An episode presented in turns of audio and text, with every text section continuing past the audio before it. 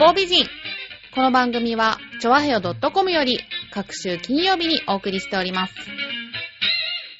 この番組は、音楽、美術、スポーツから、ボランティア、地域活動などジャンルを問わず、多方面で活躍するゲストを紹介する番組です。タイトルの八方美人は、韓国語では褒め言葉で、多彩多芸、彩色兼備などという意味です。今日は福島県の相馬郡新地町の仮設住宅に来ております。新地町の議会議員の吉田さんにお話を伺いたいと思います。吉田さん、こんにちは。はい、こんにちは。福島、すごく涼しくていいですね。北海道よりも涼しいって聞いたんですけど。東が浜になって浜風が入ってくるんですね。この夏の季節だと。ですからこういうような風は時々あって涼しいですよ、ここは。吉田さんはどちらからいらしてるんですか？私はあの、この新地町の大戸浜っていう浜通りの方で、まあ、津波にあって被災して、まあ、116名ほど亡くなったんですけどもね、新地の町で。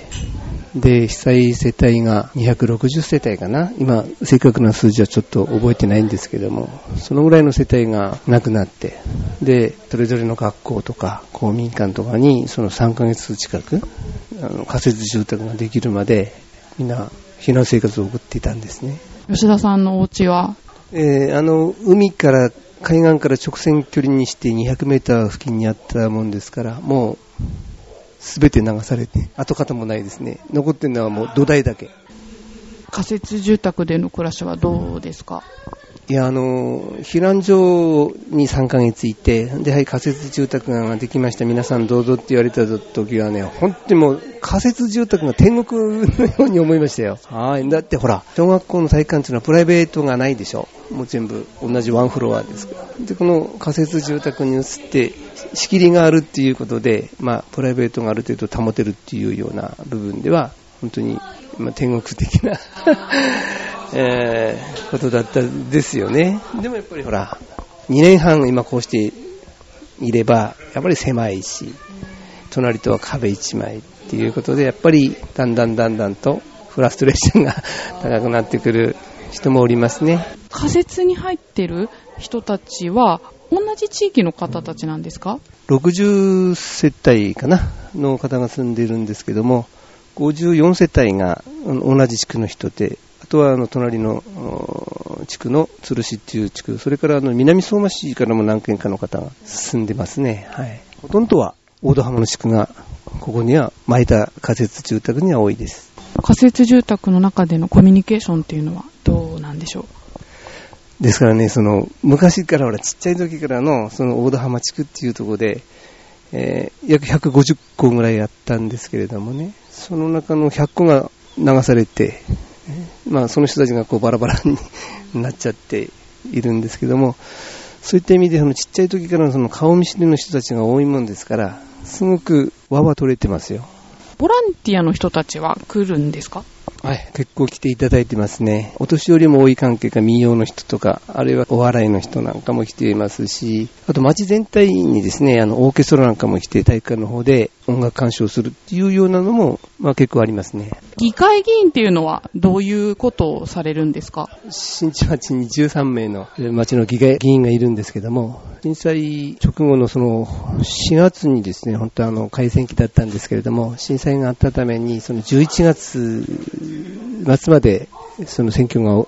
まあ、伸びたんですね。まあ正直言って議員になるっていうようなことは、あの震災の後には思ってなかったんですけども、ただあの震災によってですね、あの3ヶ月間、新地の小学校の体育館に避難していたんですね。地域の人たちと一緒に。で、その中で会津方面とか福島方面の旅館をですね、提供しますので、仮設住宅ができるまで、その、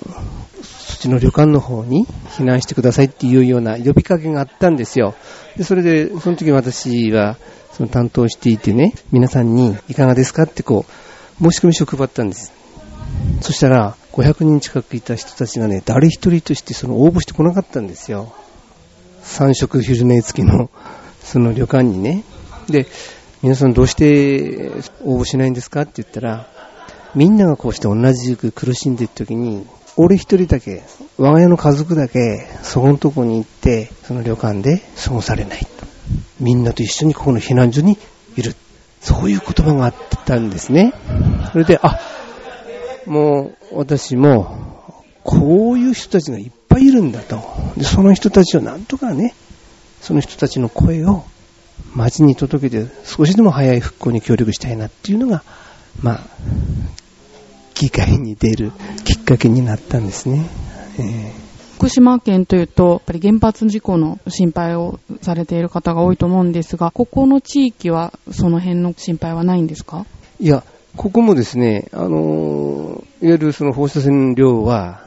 高いって言えば数字が出てる、いるんですね。ただ、その双葉、ここは相馬地方なんですけど、その双葉地方にその原発があるんで、その双葉地方の人たちはもうほとんども避難しているんですけども、幸いにして新地町はその数値が低いっていうことで、まあ、避難するに至らないっていうぐらいの数値なんですね。避難指示はないんだけども、まあ、自主的に避難してるっていう町民はおります。一番心配なのは、あの、この新地町っていうのは、漁業の町でもあるんですよね。漁民が今全然船を出せないような状態で、海がその汚染されてるっていうことでね。ですからそれがやっぱり今後の町の課題になってくるのかと思いますね。じゃあここの地域の方たちでもみんな漁業で生計を立てているような方が多いんですか？いや、私の住んでるとこっていうのはその浜通りで、まあ北の方から宮城県とこう接してるんですけども、北の方からの拉致浜っていうところがあって、鶴市地区っていうのがあって、大戸浜地区、今泉地区っていうようなその地区があるんですけども、その大戸浜と鶴市の地区の人たち3分の1から4分の1ぐらいの人は、その漁業をやっている。漁業でまあ生計を立てているんですけどもね。で、そういう人たちっていうのはやっぱり全く今、魚を取ることができないっていうような状況にあるんですよ。そういう方たちは今どうやって？原子力発電所の方から、東電の方から、ある程度の保証がされてる。その保証されてる部分で今生活してるっていうのが現状ですね。ここは避難指示のないところだっていうことで、原発に対しての意識っていうのはない方なんですかね？いやいやいやいや、あのですね、原発のために、もちろんその船も出られないし、福島の農産物も全く売れない状況にあるんですよ。から線量がね、少ないとはいえ、通常よりもありますからね。ですからそのちっちゃいお子さんを育てる、買っている家庭っていうのは、ものすごく不安だと思うんですね。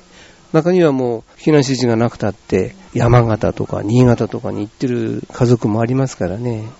もう一つはですね、その原発もさることながら、今常磐線が止まってるんですよ。普通なんですね。それでその、まあ、ここはその仙台のが生活圏になってるんですけども、ここから1時間ぐらい。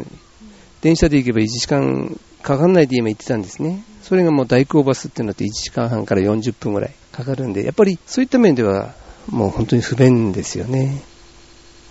今一番困ってることって何ですか？一番困ってること。正直言ってね、原発がね、まだ収束してないでしょう。で、その情報っていうのが本当にその正確な情報っていうのは正直言って我々には入ってこない。それから、ここでもってその瓦礫処理やっているんですけども、ご承知のように福島県の瓦礫っていうのは他の都道府県でやってくれないんですよ。宮城県は東京とか横浜とかってやってくれてますけど、福島県の瓦礫っていうのはどこの市町村もね、処分してくれないんですよ。ですから今、ここは自分たちでもって処理しなきゃダメだっていうのと、それから中間貯蔵施設がない。どこにも運ぶことができないっていう。まずそれは、まあ、の、いつまでそういう状況が続くのかっていう、そういう状況が続けば、誰も福島県になんてね、会津の方にはお客さんが、観光客が行くかもわかんないけど、浜通りなんて誰も来てくれないですよ。やっぱりそういった面がまず一番の心配ですね。その、事故の前で、原発の近くに住んでるっていう意識って皆さんってお持ちだったんですかね？ほとんどないと思いますね。ですから、その、安全神話っていうか、もうそういったものにも40年も、できて40年も経ってるんで、その原発安全神話みたいなのを植え付けられているし、新地にも火力発電所がありますから、まあ、同じ発電所っていう感じで安全なんでしょうっていうような、それを信じてましたもんね。まさかこんな状況になるっていうことは、おそらく考えてなかったんじゃないですか。ただね、うちの父親が、その双葉地方に原子力発電所が出るときには、反対運動はしたみたいなんだけども、あんたたちには関係ないんだからって言って、門前払いを食ったっていうような、そんなことでうちの父は悩んでいた俺たちが小学校の頃。そんな思いではありますね、その原発に対しての。今、吉田さんが手掛けているというか、目標にしていること？あ、それはやっぱりほら、一日も早い復旧復興ですよ、震災からのね。具体的にどういうこと？まずは、ですからその、それぞれの仕事、まずね、それから住むうち、町の方では一生懸命増水してますけれども、それからアクセスですよね、常磐線。早くこう開通してもらいたい。で、あの、今高速道路の常磐道も今作っているんですけれども、平成27年度にはなんとか開通する見込みはあるんですけれども、いかんせんこの南の方の原発は通れるかどうかっ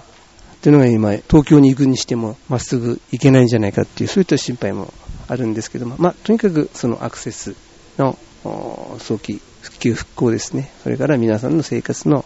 一日でも早く自分なりの生活ができるように、まあ、町の方に働きかけたいなというような思いでおります。じゃあ最後にラジオを聴いている方々に何か伝えたいことがあれば。やはりあの福島っていうと原発なんですけれども、あの、その住んでいる我々はですね、こうし今同じ福島県にいるんですよ。何の変わりもなくね。ですからその一番あれなのは、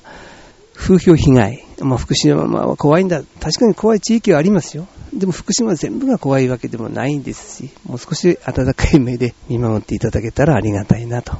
そのように思います。ありがとうございました。ということで、新地町議会議員の吉田さんにお話伺いました。ありがとうございました。ありがとうございました。